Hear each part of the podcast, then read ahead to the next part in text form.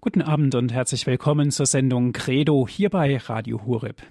Viele Grüße an alle Zuhörer von Radio Maria und die uns hören über DAB Plus im deutschlandweiten Programm.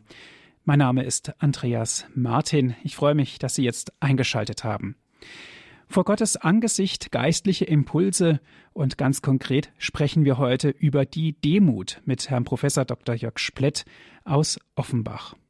Die Demut, eine ganz besondere Tugend, eine himmlische Tugend wird sie genannt, denn der Demütige erkennt und akzeptiert aus freien Stücken, dass es etwas für ihn Unerreichbares Höheres gibt. Demut bedeutet aber auch zu wissen, dass die eigene Position nicht die einzige legitime Position ist. In Verbindung und auf unseren Glauben projiziert zeigt sich, dass ein demütiger gläubiger Mensch auch ein offener und vorausschauender Gläubiger ist, vorausschauend auf die Heilserwartung, auf die Heilsvorstellung, auf das ewige Heil. Wir sprechen mit Herrn Professor Dr. Jörg Splett aus Frankfurt. Ist er uns nun telefonisch zugeschaltet? Ich darf Sie ganz herzlich begrüßen, Herr Professor Splett. Guten Abend, Herr Martin. Schön, dass wir wieder zusammenreden. Ja, ich freue mich auch sehr darüber und danke Ihnen jetzt schon, dass Sie sich die Zeit genommen haben. Ähm, und jetzt sind wir eigentlich schon so mittendrin, Herr Professor. Die Zeit genommen hat ja eigentlich auch etwas mit Demut zu tun. So ist es. Sie haben ja sehr schön das eben schon dargestellt, was dort hineingehört. Äh, eben dieser, den Blick auf die Wirklichkeit, den Blick darauf, dass wir es eigentlich nicht machen, sondern dass auf uns zukommt. Und das ist ja tatsächlich bei der Zeit so. Keiner von uns kann sich auch nur eine Minute da selber irgendwo leisten, sondern sie wird uns geschenkt und an uns ist dann nur, was wir dann damit machen. Wir können uns hier dann eben nehmen füreinander, für ein Thema, so wie eben jetzt für diesen Abend. Mhm. Herr Professor Splett, Demut. Ähm, wenn wir das also definieren wollten, da gibt es gar, gar nicht so viele Ansätze. Eben, ich, ich fange mal so an, dass ich in einem vierbändigen äh, Lexikon, äh, in Deutschland erschienen ist, über Religion, in dem ersten Band den Artikel dort vorlese. Das sind nur elf Zeilen, wo ich mich sehr wundere, was da jemand schreibt. Da heißt das hier so, mit der Geste des sich Kleinermachens, also den Kopf zu beugen, die Augen niederschlagen, verstummen oder gar die Füße küssen, bestätigt ein Mensch seinem Gegenüber, dass dieser größer ist oder erlaubt ihn, ihn auf Dauer zu beherrschen. In vielen Religionen gilt die Verehrung für Gott als Dienst. Rudolf Otto hat in das Heilige das Kreaturgefühl als Kennzeichen der Religion überhaupt behauptet. Dann wäre der Hund das beste Muster für das betende Tier. Doch das Verhältnis ist nicht so direkt, denn die Verehrung für Gott muss nicht eine Unterwürfigkeit unter die Menschen bedeuten, die sich als seine Vertreter verstehen. In der europäischen Religionsgeschichte hat sich im Gehorsam des Mönchs unter dem Abt und im Liebesdienst der Bettelmönche ein Ideal herausgebildet, das den aufrechten Gang in Konkurrenz zur religiös geforderten Demut sieht. Da darf man sich doch wundern. Hm? ein solcher Artikel, ich habe ihn zur Gänze vorgelesen, in einem vierbändigen Lexikon mit dem Titel Religion, Gegenwart, Alltag, Medien.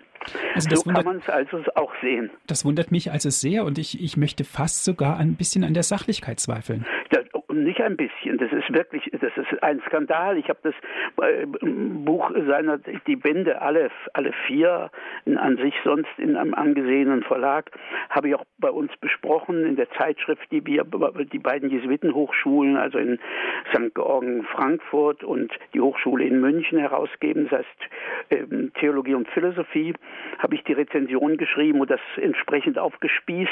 Und diese kurzen Text, den ich ja jetzt auch Ihnen da verlesen habe, habe ich einfach zur Gänze abgedruckt und habe reingeschrieben, damit der Leser hier selber sich ein Urteil bilden kann und sich nicht wundert über die harsche Art, mit der ich sowas angucke.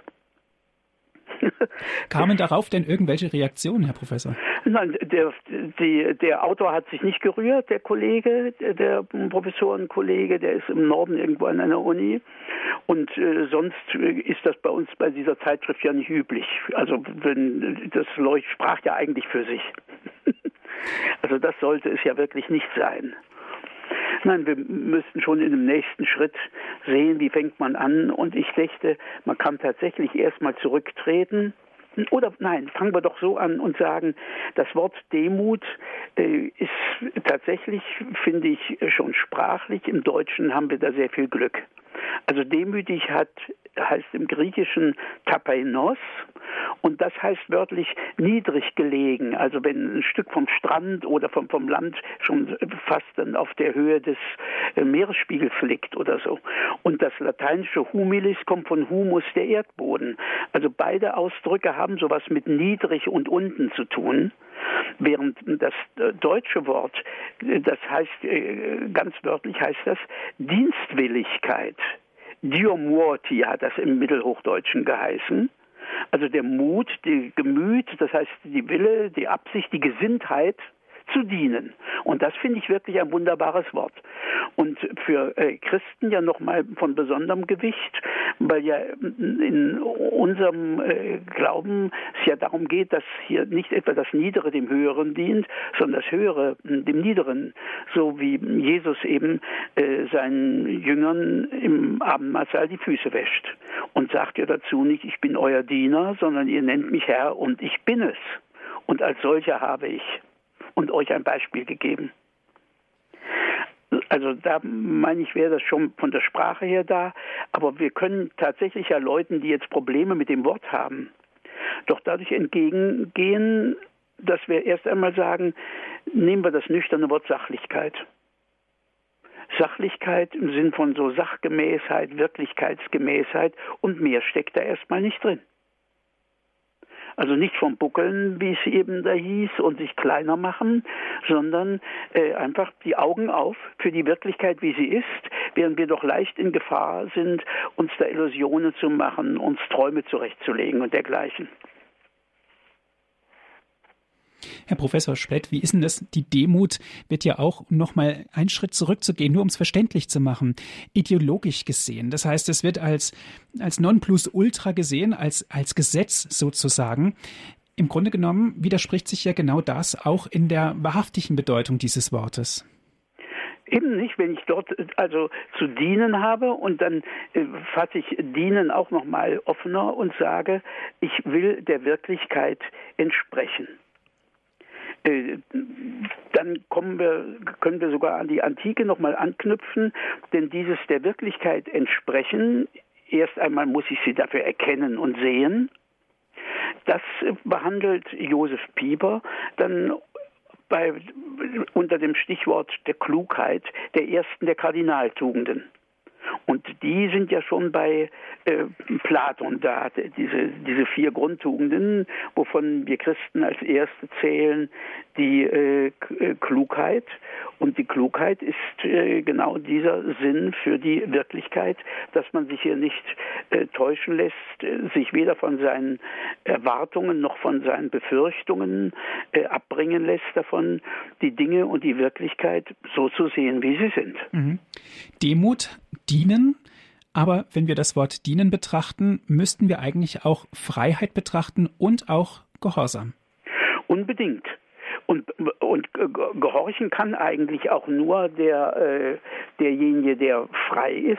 Also manche denken daran, also das Kleinkind, würde ich sagen, kann überhaupt noch nicht gehorchen, sondern das liegt in anderen ähm, Dimensionen drin, in dieser Symbiose mit den, mit den Eltern erst einmal.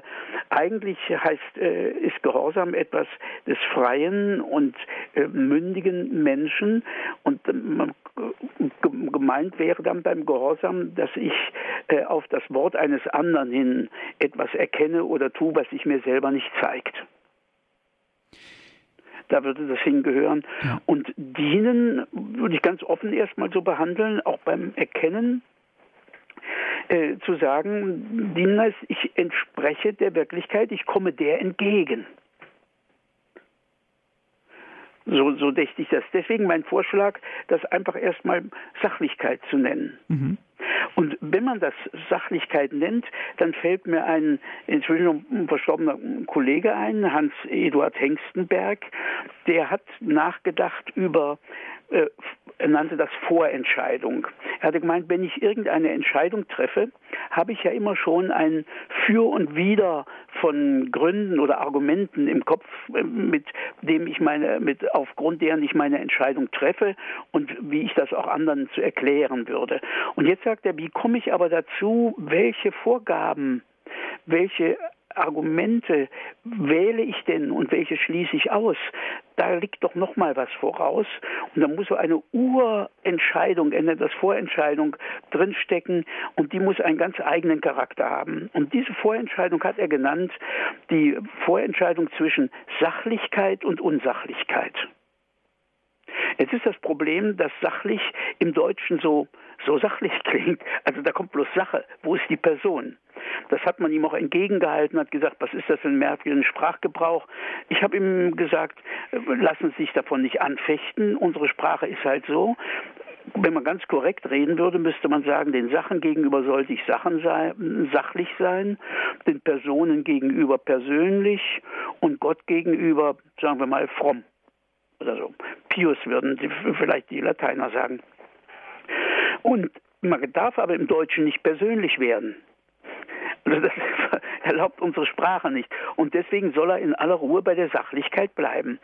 Und was ist jetzt das Besondere bei der Wahl zwischen Sachlichkeit und Unsachlichkeit? Das kommt nämlich nicht so heraus, wenn man von Gut und Böse oder dergleichen redet. Das Besondere ist nämlich, dass ich zwischen sachlich und unsachlich keine Neutralität, keinen Beruhigungspunkt habe, wo ich schwebe. Wenn, mich, wenn ich mich herausgefordert sehe, gefragt sehe und höre eben vor diesem Punkt sachlich oder unsachlich, dann würde jedes Zögern der Entscheidung schon Unsachlichkeit sein. Man kann das noch schärfer formulieren. Nur sachlicherweise kann ich für Sachlichkeit sein und nur unsachlicherweise für Unsachlichkeit. Es gibt gar keine Neutralität hier. Ich kann nicht sagen, das überlege ich mir erstmal oder warte ab oder mal sehen. Nein. Wenn ich sachlich sein will, muss ich sachlicherweise jetzt schon gleich sachlich sein. Und nur Unsachlicherweise kann ich für Unsachlichkeit sein. Unsachlichkeit heißt, ich richte mich nicht nach der Wirklichkeit, sondern ich mm, tue so, als ob alles so wäre, wie ich es mir wünschte oder zurechtlegte. Und das gerade sollte ja eben äh, nicht sein, geht nicht, geht gar nicht so dass, dass wir uns recht verstehen. Ich rede nicht vom Verhalten, sondern von der Urentscheidung. Jemand, der sich auf Sachlichkeit verpflichtet hat, kann durchaus, wenn das hilfreich ist und passt, da einen äh, Zornanfall äh, Schauspielern oder so etwas, warum nicht? Äh, umgekehrt, jemand, der sich für Unsachlichkeit entschieden hat, kann so tun, als wäre er ganz sachlich. Also mir geht es nicht um das Verhalten, sondern mir geht um diese Grundeinstellung. Will ich der Wirklichkeit gemäß denken, reden und handeln? Oder will ich statt der Wirklichkeit gemäß meinen Wünschen, meinen Befürchtungen, meinen Interessen nach denken, reden und handeln? Und da gibt es keinen Moment, das ist das Besondere, deswegen Vorentscheidung der Unentschiedenheit. Wer nicht sachlich ist, ist unsachlich. Herr Professor, wenn wir jetzt diese beiden Punkte betrachten, sachlich und unsachlich, inwieweit können wir das denn steuern? Weil jeder Mensch kommt ja aus seiner eigenen Position heraus, aus seinem eigenen Umfeld. Und da spielt doch mit Sicherheit auch die Vernunft in gewisser Weise eine Rolle, sodass die Einfluss nimmt auf die Sachlichkeit oder eben auch auf die Unsachlichkeit. Das tut sie. Das Problem ist nur, dass die Vernunft, auf die haben ja vor allen Dingen so die Griechen so gesetzt, dass ich die mhm. Vernunft eben benutzen kann nach beiden Richtungen. Mir fällt, wie Sie das so sagen, dieses Wort vom äh, Mephisto ein, aus dem Faust vor Gott, der, der sagt dann über den Menschen, dass, äh, und hält das ja Gott vor, dass er dem Menschen den Verstand und den Geist gegeben hat. Und dann sagt der Mephisto, er nennt es Vernunft und braucht es allein, um tierischer als jedes Tier zu sein. Also ich kann die Vernunft missbrauchen. Die Frankfurter Schule, also Horkheimer Adorno, nannten das dann instrumentelle Vernunft dass ich die Vernunft benutze, um zu organisieren, zu planen, aber gerade meine unsachlichen Pläne. Wie viel Entwurf steckte drin an den ganzen Kriegsvorbereitungen, an dem Genozid, äh, an den Juden, die die Nazis entworfen haben. Da war ein großes Organisationspotenzial dort drin stecken. Also deswegen die Vernunft für sich genommen scheint mir, er kann so oder so gebraucht werden. Was wir eigentlich äh, hier nötig haben, ist die Mitte der praktischen Vernunft, nennt kann das, sagen wir es doch ungeniert, das Gewissen. Also nicht einfach die Vernunft, sondern das entscheidende Bewusstsein. Und das entscheidende Bewusstsein ist das sittliche Bewusstsein. Und das nennen wir Gewissen.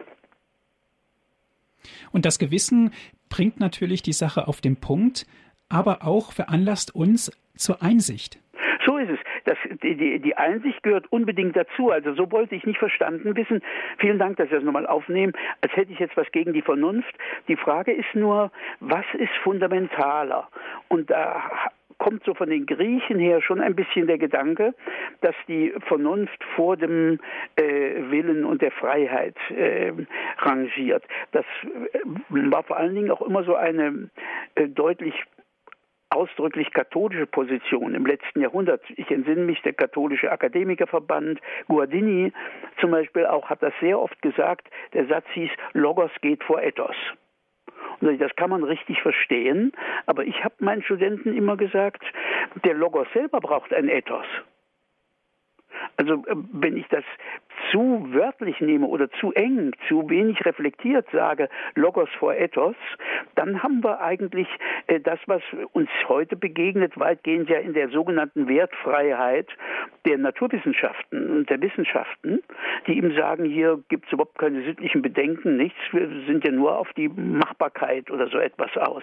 Ich brauche also ein Ethos des Logos selber und deswegen kann ich nicht, wie das so aus der griechischen Tradition kommt, die Vernunft so fraglos vorordnen, dem, der, der Freiheit und dem Willen, sondern umgekehrt. Ich behaupte, zur Freiheit gehört die Vernunft und zum äh, Bewusstsein gehört also dann die Vernunft und das Erkennen, aber nicht, weil das einfach entführend ist, sondern weil das eben das Licht ist, das jetzt, wie soll ich sagen, die Freiheit vor sich herträgt. Herr Professor, was beeinflusst den Menschen? Was veranlasst ihn, so oder so zu handeln? er muss ja, ja geschult werden, mhm. ähm, damit er auch reflektiert antworten kann. Also nicht verbal, sondern durch das, durch die Gestik, durch die, durch das Gehabe eben, wie so wir es vorhin ausgedrückt haben. Mhm. Ja, und da kommt äh, zusammen alles Mögliche. Wir haben äh, bestimmte äh, natürliche Bedürfnisse und Erwartungen. Wir haben vom genetischen Erbe auch schon Muster von Reaktionen auf Dinge, die uns begegnen, schon in uns drin liegen. Aber ein ganz wesentlicher Teil, wie Sie es ja auch schon gesagt haben, ist tatsächlich, dass wir das lernen müssen. Das geht ja schon ganz Anfang an. Man kann sicher Einigkeit erreichen über viele äh, Schulen hinweg, wenn man sagt, der Mensch ist das Wesen, das die Sprache hat. Aber eine Sprache menschlich, Mensch, gibt es in dem Sinn gar nicht, sondern wir lernen ja konkret Deutsch, Englisch, Französisch oder so etwas. Und so ist es auch mit dem Menschsein. Wir lernen nicht einfach Menschsein, sondern wir lernen das immer in einer bestimmten Kultur, mit bestimmten Prägungen, die das schon einbringen. Was übrigens dann auch ein Grund ist, worauf sich Leute berufen können, wenn denen nicht gefällt, was ihnen da verboten wird oder so, dann sagen die, in anderen Kulturen ist das anders. Das stimmt zwar, aber ich kann nicht alles so durcheinander mischen. Eine gewisse Struktur muss natürlich gegeben sein, sonst macht es ja das Menschliche als Mensch überhaupt nicht mehr aus. So meine ich auch. Mhm. Und diese eine Grundstruktur ist einfach die angeborene und die muss aber eben entfaltet werden in äh, unser Verhalten, unser Einüben. Leben muss gelernt werden, Menschsein muss gelernt werden. Auch erzogen werden? Ja, ja. Das, beim Menschen kann man das äußerlich daran nochmal zeigen, dass es nur beim Menschen, nicht bei den Tieren, nochmal außer dem Gegenbegriff Nicht-Mensch, also Götter, Engel, Steine, Pflanzen, äh, den Begriff Unmensch gibt. Niemand spricht von unhündisch oder unkatzisch oder so.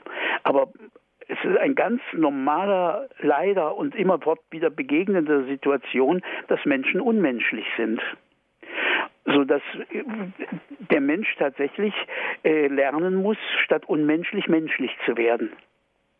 Mhm.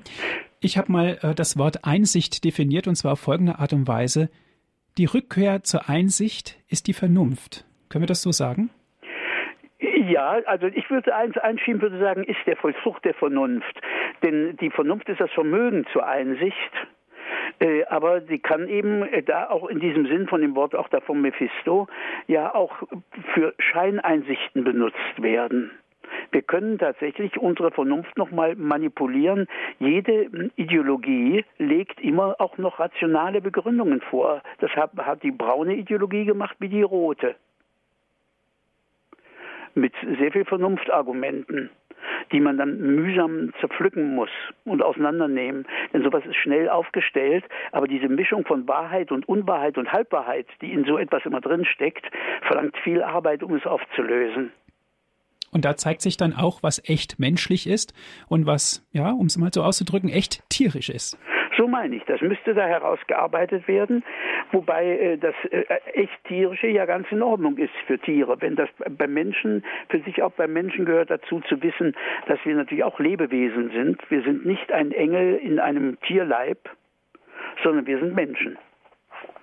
Und äh, manches, was man dort abtut, äh, gehört zu uns hinzu, zum Beispiel das Ernstnehmen der Leiblichkeit und der Einübung von Gewohnheiten, dass man zum Beispiel beim Beten eine bestimmte Haltung einnimmt oder so etwas. Das muss alles nicht sein. Man kann in jeder Haltung und in jeder Situation beten, aber es hat sich, stellt sich eben doch raus, aufgrund unserer Konstitution, dass es da sinnvoll ist, bestimmte Formen äh, zu, einzuhalten oder einzuüben. Die können da wieder in den verschiedenen Kulturen verschieden sein. Gut. Ja, bis hierhin, Herr Professor Spett. Dankeschön. Eine kurze Pause machen wir jetzt hier. Sie hören die Sendung Credo bei Radio Horeb vor Gottes Angesicht geistlicher Impulse. Und heute sprechen wir ganz konkret über die Demut mit Herrn Professor Dr. Jörg Splett von der Theologischen Fakultät in Frankfurt.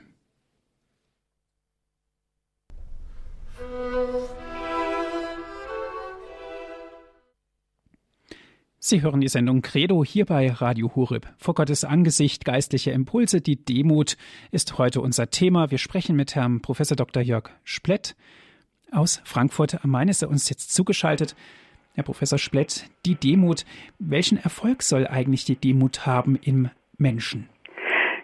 Da setzen wir doch noch mal ein. Wir hatten ja gesagt, äh, ich, das war mein Vorschlag, zu sagen, erstmal ganz nüchtern, es handelt sich um Sachlichkeit. Wenn ich nicht äh, erkennen will, was ist, dann habe ich überhaupt nicht erkannt. Ich kann natürlich irgendwelchen Illusionen und Träumen anhängen, aber äh, eigentlich wollen wir doch beim Erkennen erkennen, wie sich die Dinge verhalten. Und dieser wie soll ich sagen, Seinsgehorsam, dieses sich unterwerfen unter der Wirklichkeit, wie sie ist, statt dass ich sie mir zurechtbiege, erstmal, wie ich sie will, das ist beim Erkennen erstmal so gegeben und wäre der erste Schritt. Noch, also nochmal gesagt, ganz einfach, nur wenn ich erkenne, was ist, habe ich überhaupt erkannt, sonst habe ich gar nicht erkannt. Und darum geht also die Simone Weil, diese äh, große Denkerin und äh, Christin außerhalb der Kirche äh, aus dem letzten Jahrhundert, die notiert in ihren Aufzeichnungen Schwerkraft und Gnade den Satz, im Bereich der Vernunft ist die Tugend der Demut nichts anderes als das Vermögen der Aufmerksamkeit. Ich träume nicht, ich döse nicht, ich tagträume nicht, ich bilde mir nicht irgendwas ein, sondern ich versuche der Wirklichkeit, sagen wir ein anderes Wort noch, gerecht zu werden.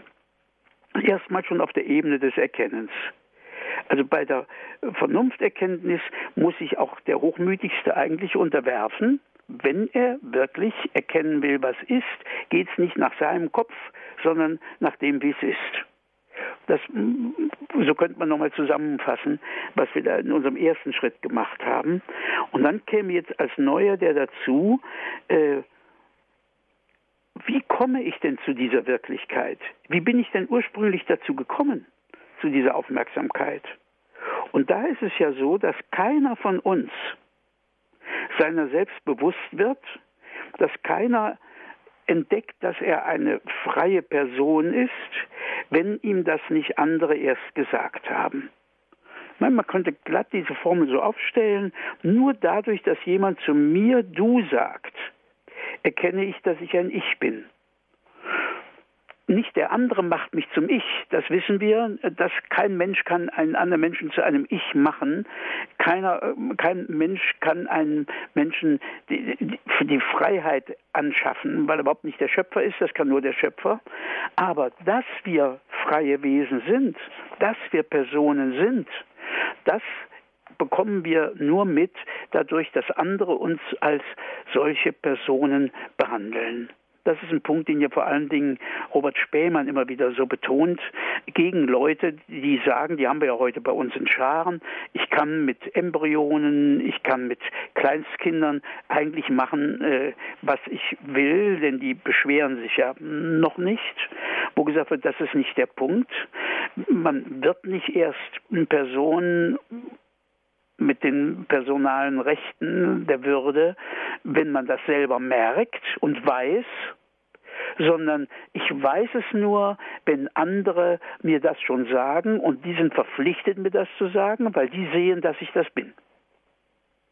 Und das gibt ja dem Wort Demut über die Dimension Sachlichkeit, von der wir bis jetzt geredet haben, eine neue Dimension. Das heißt, ich soll nicht nur der Wirklichkeit entsprechen, sondern ich verdanke meine Wirklichkeit, meine eigene und den Zugang zu der Wirklichkeit um mich herum, verdanke ich schon anderen Menschen. Da kommt also durchaus dieser Gesichtspunkt hinein, dass ich hier nicht der Größte bin und der Erste bin und die eigene Macht, sondern dass ich feststelle, das, was ich bin, habe ich geschenkt bekommen, verdanke ich nicht bloß Gott, sondern erstmal schon anderen Menschen. Herr Professor Splett, das Selbstbewusstsein oder das Bewusstsein, das eigene Bewusstsein ist anderen Menschen zu verdanken. Inwieweit spielt denn da der Glauben auch eine Rolle? Der Glauben auch an das Selbstbewusstsein?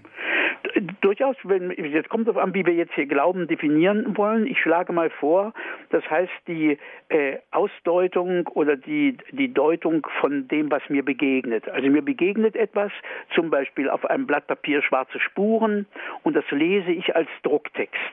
Mir begegnet, äh, begegnen Sinneseindrücke, äh, durch, äh, die ich zusammenfasse als ein anderer Mensch und dass der ein Mensch ist, das äh, sehe ich ja doch, ich sehe es auch mit den Augen. Also deswegen dieses mm, Wort, dass das Wesentliche für die Augen unsichtbar ist, sondern dass man das nur mit dem Herzen sehen kann, ähm, das stimmt, aber es muss verdeutlicht werden, denn auch das Herz kann nur mit unseren Augen gucken sodass also wir immer mehr sehen, als wir sehen. Wir geben immer eine Deutung mit.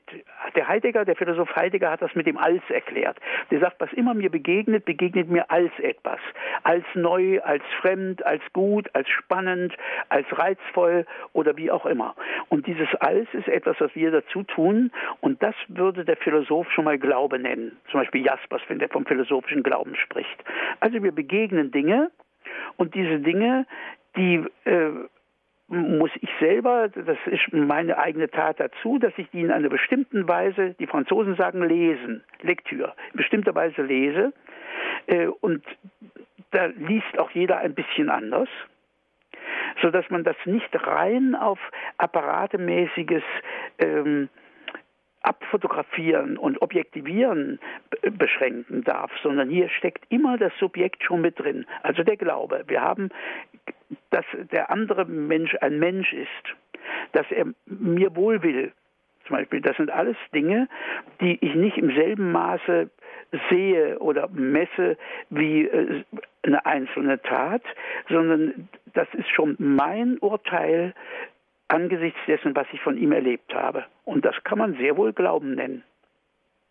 Und der kann ja natürlich auch wieder in zweierlei Hinsicht sein, nämlich im, im guten Glauben sozusagen und aber auch im negativen Glauben. So ist es. Das kommt von meinen Voraussetzungen, von meinen Erfahrungen und von meinem Entscheid auf die verschiedenen Erfahrungen hin.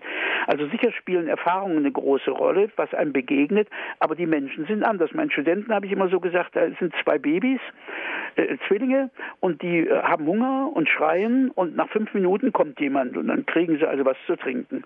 Und dann kann das eine Baby sagen, eine tolle Welt, du brauchst nur fünf Minuten schreien, da kommt schon jemand. Der andere sagt, was fünf Minuten muss ich brüllen, bis der Bär kommt. Mhm. Also das hängt immer schon auch an der subjektiven Aufnahme mit dabei. Es gibt einerseits die unterschiedlichsten Begegnungen, die uns treffen und Widerfahrnisse, aber es kommt immer schon unsere Deutung, unsere Auslegung, unser Glaube, unsere Art, unsere Antwort darauf mit hinein.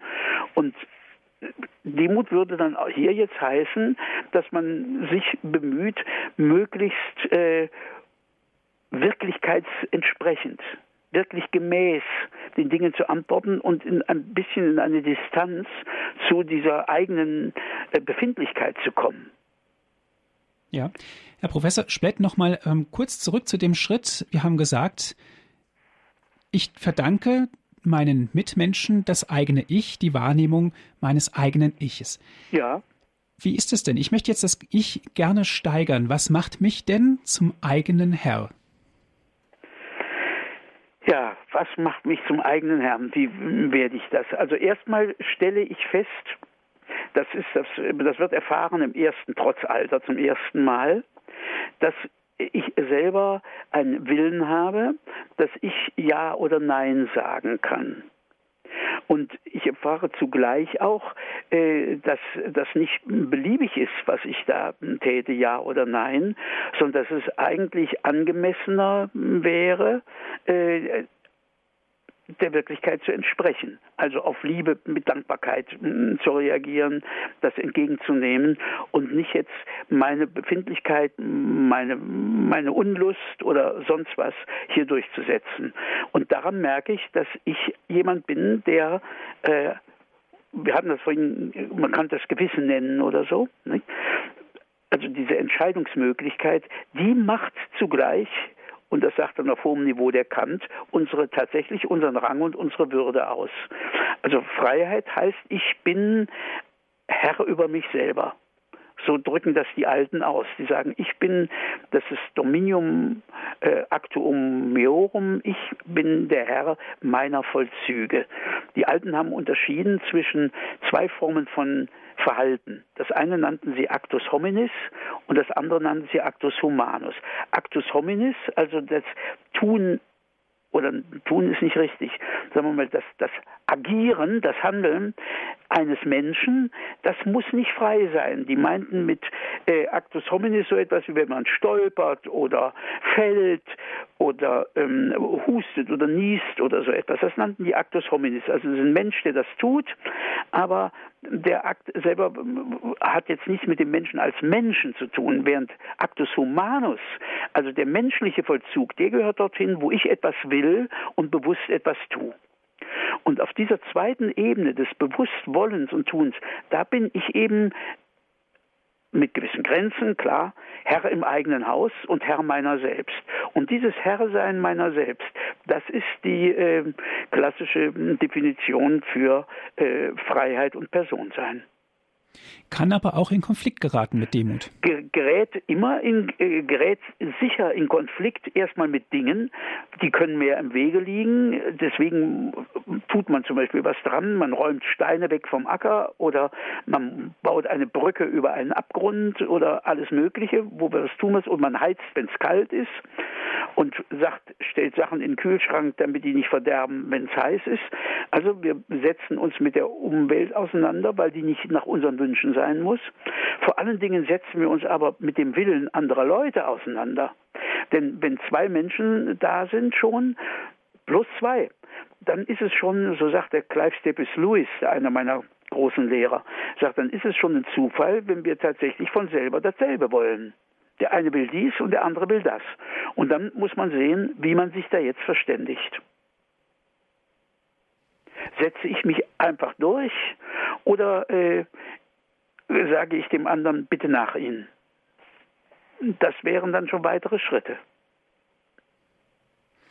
Sie hören die Sendung Credo hier bei Radio Horeb. Geistliche Impulse, die Demut. Darüber sprechen wir mit Herrn Professor Dr. Jörg Splett von der Philosophisch-Theologischen Hochschule St. Georgen in Frankfurt am Main.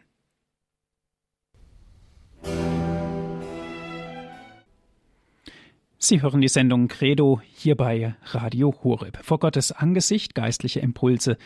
Und ganz konkret sprechen wir über die Demut mit Herrn Professor Dr. Jörg Splett aus Frankfurt. Herr Professor Splett, einen geeigneten Satz, den ich gerne in Bezug auf Demut auch anwende, ist, den anderen höher schätzen als ich. Neutral betrachtet könnten wir sagen, okay, es ist eine Aussage. Wir könnten sagen, es ist aber auch eine Frage. Ist wirklich eine Frage, das schreibt der Heilige Paulus, schreibt das im Philipperbrief. Jeder von uns solle den anderen höher schätzen als sich.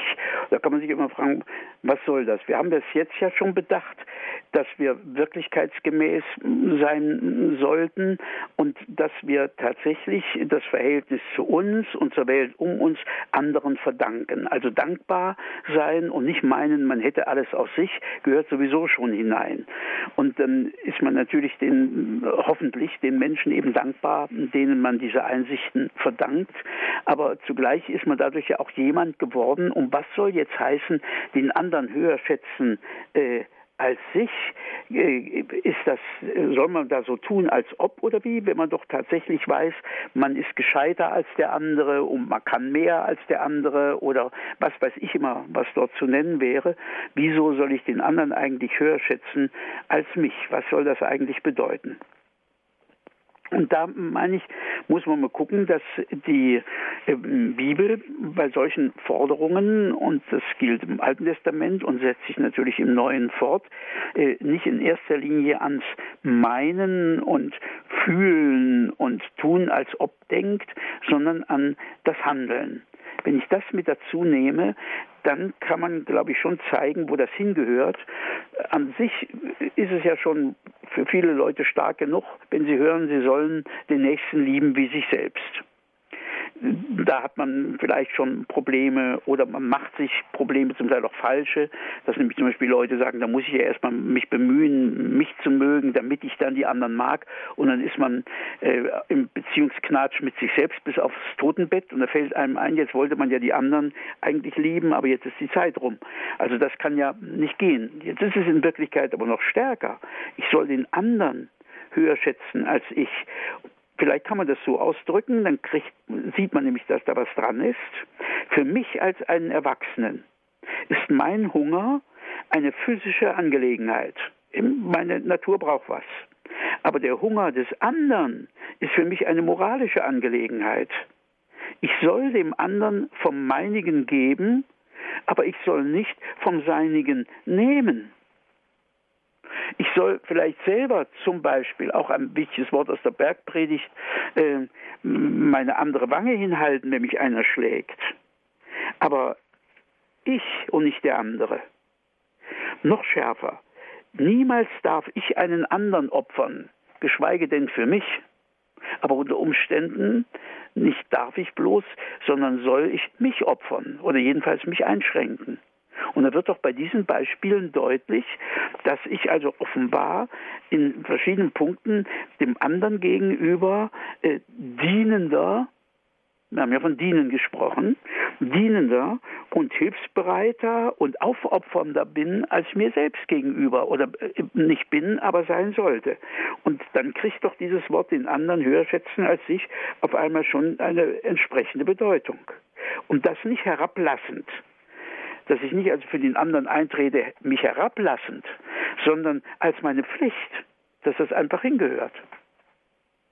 Das meine ich wäre also ein erster Schritt auf diese Sache mit dem anderen höher schätzen als ich. Da bin ich gar nicht bei Meinungen über den anderen, sondern ich bin erstmal bei der äh, Dimension, die in der Bibel immer den Vorrang hat, das Verhalten. In einem zweiten Schritt wäre dann auch über die Meinung zu reden. Wie ist denn da der Maßstab zu nehmen, wenn ich mich selber niedriger einschätze als den anderen? Ja, wie macht man das? Also äh, normalerweise geht man ja eben einfach aus von dem, äh, von den Leistungsbeweisen. Es geht los, wer äh, rennt schneller oder springt höher, wer hat bessere Noten, wer hat das größere Auto, wer hat ein höheres Gehalt äh, wer ist beliebter bei den Leuten und, und, und, und, und. Da gibt es ja alle möglichen äh, Dinge, auf die man sich stützen kann. Und ich, da taucht eben das Problem auf, wie gesagt, dass man da sagen kann, warum soll, ich kann ja nicht leugnen und muss mir ja nicht selber was vormachen, wo es Dinge gibt, wo ich anderen überlegen bin. Die kann es ja auch geben. Die Frage ist aber, ob es sie im Ganzen gibt. Da habe ich nämlich auch wieder bei dem Clive Staples Lewis was äh, dazu gefunden, der nämlich das anspricht und sagt, wenn man sich mal so selber fragt, im Kreis seiner Freunde, also nicht die Freunde, sondern sich selber im Blick auf die, äh, in welcher Skala man denn da selber vorkommt. Und dann vergleicht man sich, so schreibt er da, mit einem Y und sagt, ich bin ungefähr so gut und vor allen Dingen menschlich gut und, und tüchtig und zuverlässig und hilfsbereit und was weiß ich, wie der Y. Und dann schreibt er in aller Ungeniertheit, schon die Tatsache, dass du den dir zum Vergleich wählst, ist verdächtig. Er steht wahrscheinlich ziemlich über dir und deinem Kreis. Also dass das schon dorthin gehören kann, schätzen, denn wir entschuldigen uns leichter bei aller Unzufriedenheit mit uns als bei anderen. Und wir sind eher in der Gefahr, andere zu unterschätzen und uns deswegen so ein bisschen äh, zu überschätzen, das dort hineinkommt. Und dann sagt er eben, man, hier kommt ein Laster zur Sprache, das, auf das kein Nichtchrist, so nimmt er sich, sagt er das, nimmt kein Nichtchrist sich dessen anklagt, sondern sie durchsetzt, nämlich die, die Hoffart, den Eigendünkel, in Wahrheit, schreibt er dann ungeniert, versuchen wir einander an Hoffart zu überbieten. Also jeder kommt sich im Stillen doch ganz toll vor und besser und toller als die anderen. Und da fragen Sie mit Recht, nach welchem Maßstab? Das, legt, das frisiert man sich so ein bisschen zurecht. Bei einem selber sind es äh, Zufälle, äh, Un, äh, Unaufmerksamkeiten und dergleichen.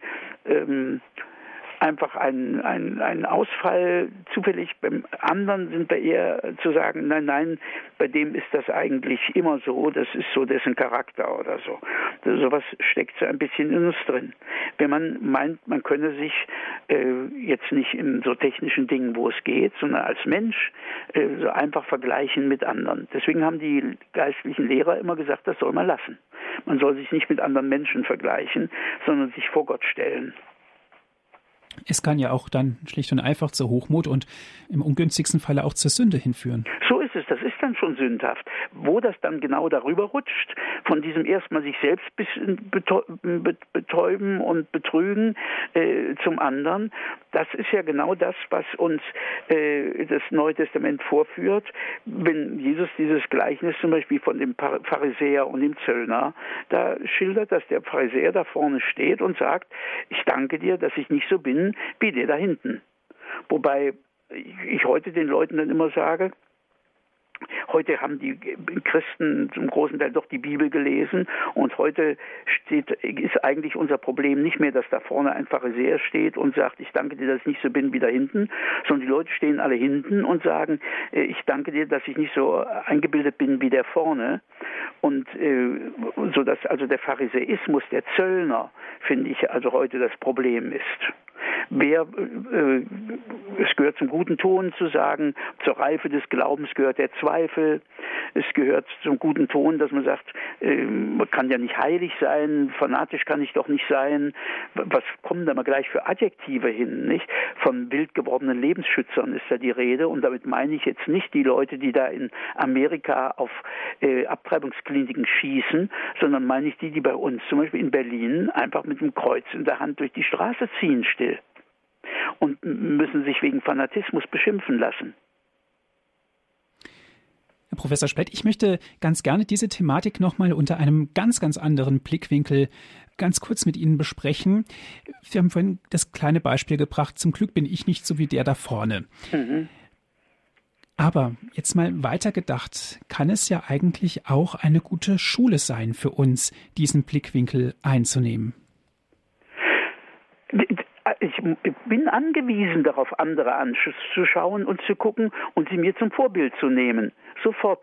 Hier denke ich ja dran, äh, was ich jetzt meinte, war, dass statt dass ich ähm, daran Demut lerne, und sage, also da, so weit bin ich noch gar nicht oder so, bin ich in der Gefahr zu sagen, der andere ist ein bisschen fanatisch, der ist übersteigert, der, dann, der ist frömmlerisch oder was man so an Kategorien dann hat. Sofort bewertend halt. Mhm. So ist es. Ja. Und zwar wertend im Sinn von abwertend, damit man sich selber rechtfertigen kann. Gut. Anstatt einzugestehen, äh, da reiche ich nicht ran, da sollte ich anstatt also auf den neidisch sein oder sonst was, ähm, mich freuen, dass der es schon mal hat und darum beten und mich bemühen, das selber auch hinzukriegen, statt es schlecht zu machen und selber auch zu reflektieren, warum denke ich gerade so, was ich so denke. So ist es. Mhm. Ja, ja, genau, das würde hineingehören. Auch das gehört ja zu den alten Erfahrungen. Beim Schiller heißt das, es liebt die Welt, das Strahlende zu schwärzen heißt das da irgendwo. Ne? Ja. Also genau dieser Punkt, man lässt also das Gute eigentlich nicht gelten, sondern sagt, na, wer weiß, was da wohl dahinter steckt. Wer von uns hat diese, noch nicht diese Redensart benutzt, die heißt, das ist zu schön, um wahr zu sein. Als ob die Wahrheit immer hässlich sein müsste. Warum soll nicht etwas wirklich schön sein? Warum soll nicht jemand wirklich schön sein? Nicht bloß jetzt im Gesicht, sondern auch in seinem Charakter, in seiner Art, wie er sich verhält oder so. Nein, es ist zu schön, um wahr zu sein. Eine wahrscheinlich etwas zutiefst menschliche Redeweise. Eben, die liegt uns allen nahe, ja, ja. Und darum spreche ich es an, dass man da mal darauf aufmerksam wird und vielleicht beim nächsten Mal, wenn man es wieder gerade so reinrutscht, sich sagt, ach, nee, Nein. Da war ja was. Genau. Ja. Herr Professor Splett, Dankeschön bis hierhin. Ich würde ganz gerne jetzt mit den Zuhörern auch ins Gespräch kommen und lade Sie ganz herzlich ein, sich mit einzubringen in diese Sendung. Vielleicht ist Ihnen der ein oder andere Gedanke aufgegangen. Wir sprechen über die Demut. Was ist die Demut? Wie bin ich eigentlich demütig? Was ist die wahre Demut und so weiter? Vielleicht haben Sie auch Fragen, die Sie gerne stellen möchten. Sprechen Sie einfach mit über die Demut. Was verstehen Sie denn unter Demut? Die Demut. Darüber sprechen wir heute mit Herrn Prof. Dr. Jörg Splett.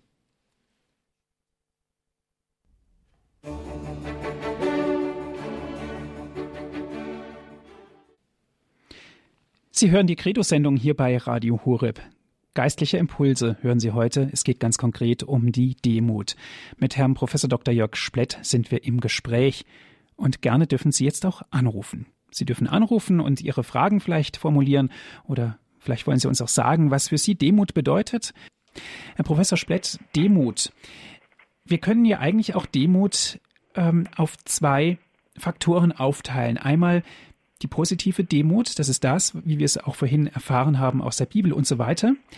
Aber auch die Demut, sich in vollem Bewusstsein in Schutt und Asche werfen.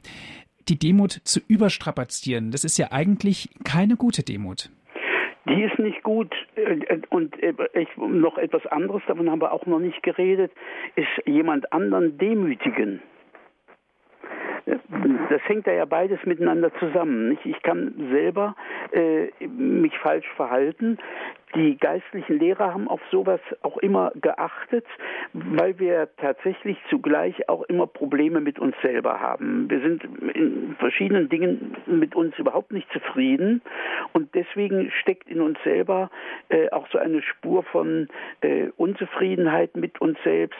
Manche reden sogar von Selbsthass, der in uns drin steckt.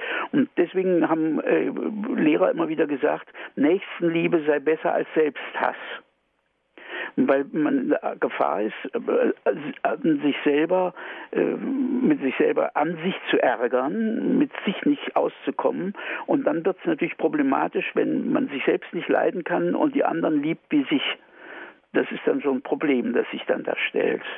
Und das kann sich, das kann sich unter Umständen auch in solchen äh, bis ins Religiöse in solchen Formen zeigen. Und darauf sind inzwischen, also die Geistlehrer haben das immer gewusst, ist man aber auch in größeren äh, Kreisen bekannt, äh, ist das bekannt und man benutzt es inzwischen sogar gegen äh, das Recht und die äh, Notwendigkeit und die Gründe, die es durchaus gibt sich kritisch anzugucken und äh, sich zurückzustellen.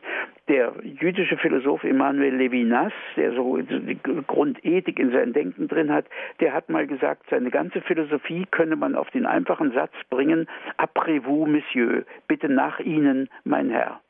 Und das wird ja heute in der Gesellschaft eigentlich nicht erzogen. Die Kinder lernen schon äh, im Sandkasten, sie sollen sich nichts gefallen lassen und sich durchsetzen. Und da kann man sich schon fragen, ob es nicht auch Situationen gibt, wo man sich tatsächlich zurückzunehmen hätte und wo man das einzuüben hätte. Aber es darf eben nicht, es darf eben nicht eine Folge dieser Unzufriedenheit mit sich selber sein, die man dann religiös drapiert, sondern es stünde wirklich im Sinn entweder der Einübung, das hieß griechisch Askese, äh, heute müsste man das englisch ausdrücken und da heißt das schlicht Training. Man muss gewisse Dinge einüben. So ist es.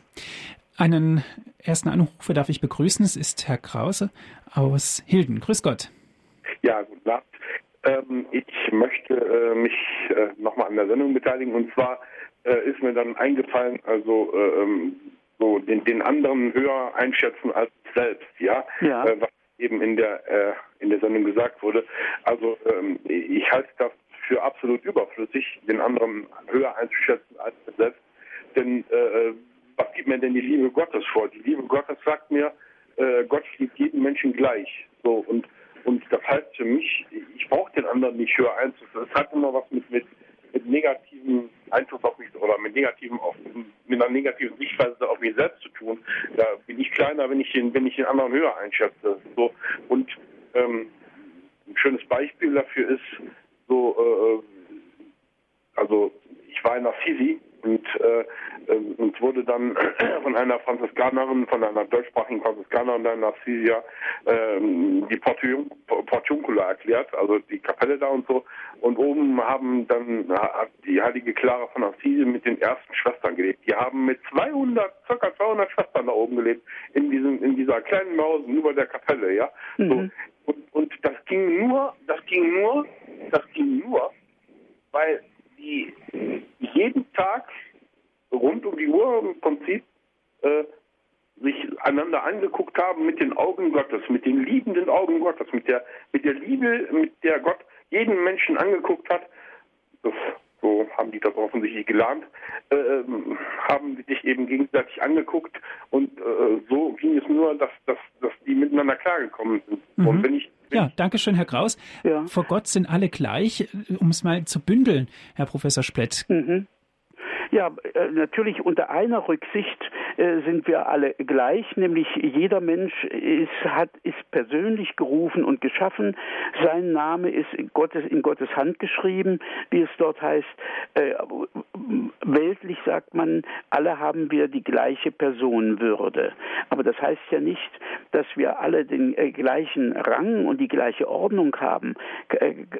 Die Christen sind doch davon überzeugt, dass die Mutter Jesu Maria, dass sie eine äh, Heiligkeit und eine Höhe hat, wie andere äh, Menschen eben nicht.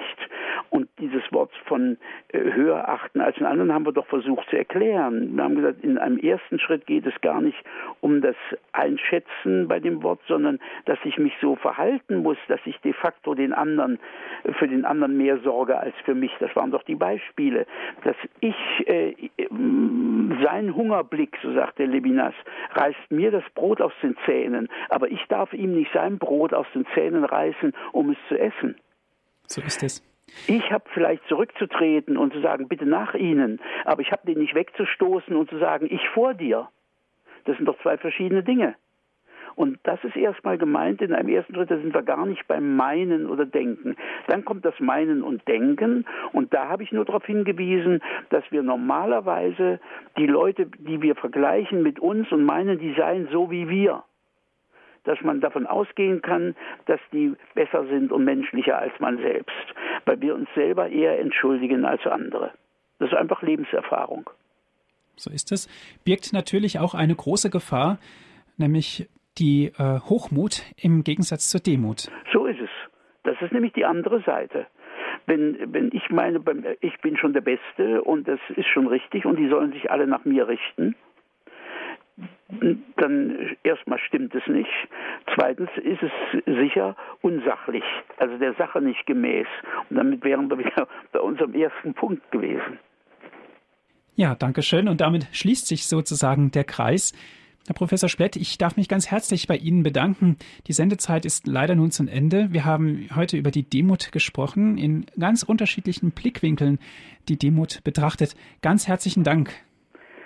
Ich danke Ihnen für den Austausch wieder. Dass die Zeit so schnell vergangen ist, das äh, überrascht mich immer wieder neu. Mich auch. Dankeschön. Und danke auch an Sie, liebe Zuhörer, dass Sie mit dabei gewesen sind. Wie immer, wenn Sie diese Sendung noch einmal nachhören möchten, bestellen Sie sich doch einen Mitschnitt kostenlos. 08328 921 120 unsere Telefonnummer. Noch einmal 08328 921 120 da meldet sich der CD-Dienst und da können Sie gerne kostenlos einen Sendemitschnitt bestellen. Oder wenn Sie das von zu Hause aus machen wollen oder auch von Ihrem Computer aus, www.hore.org ist unsere Internetadresse. Dort gibt es dann auch die Sendung zum Herunterladen als MP3-Datei. www.hore.org. Nutzen Sie dort unser Download- und Podcast-Angebot. Ich darf mich bedanken für Ihr Zuhören, wünsche Ihnen alles Gute, Gottes reichen Segen. Auf Wiederhören sagt Ihnen Ihr Andreas Martin.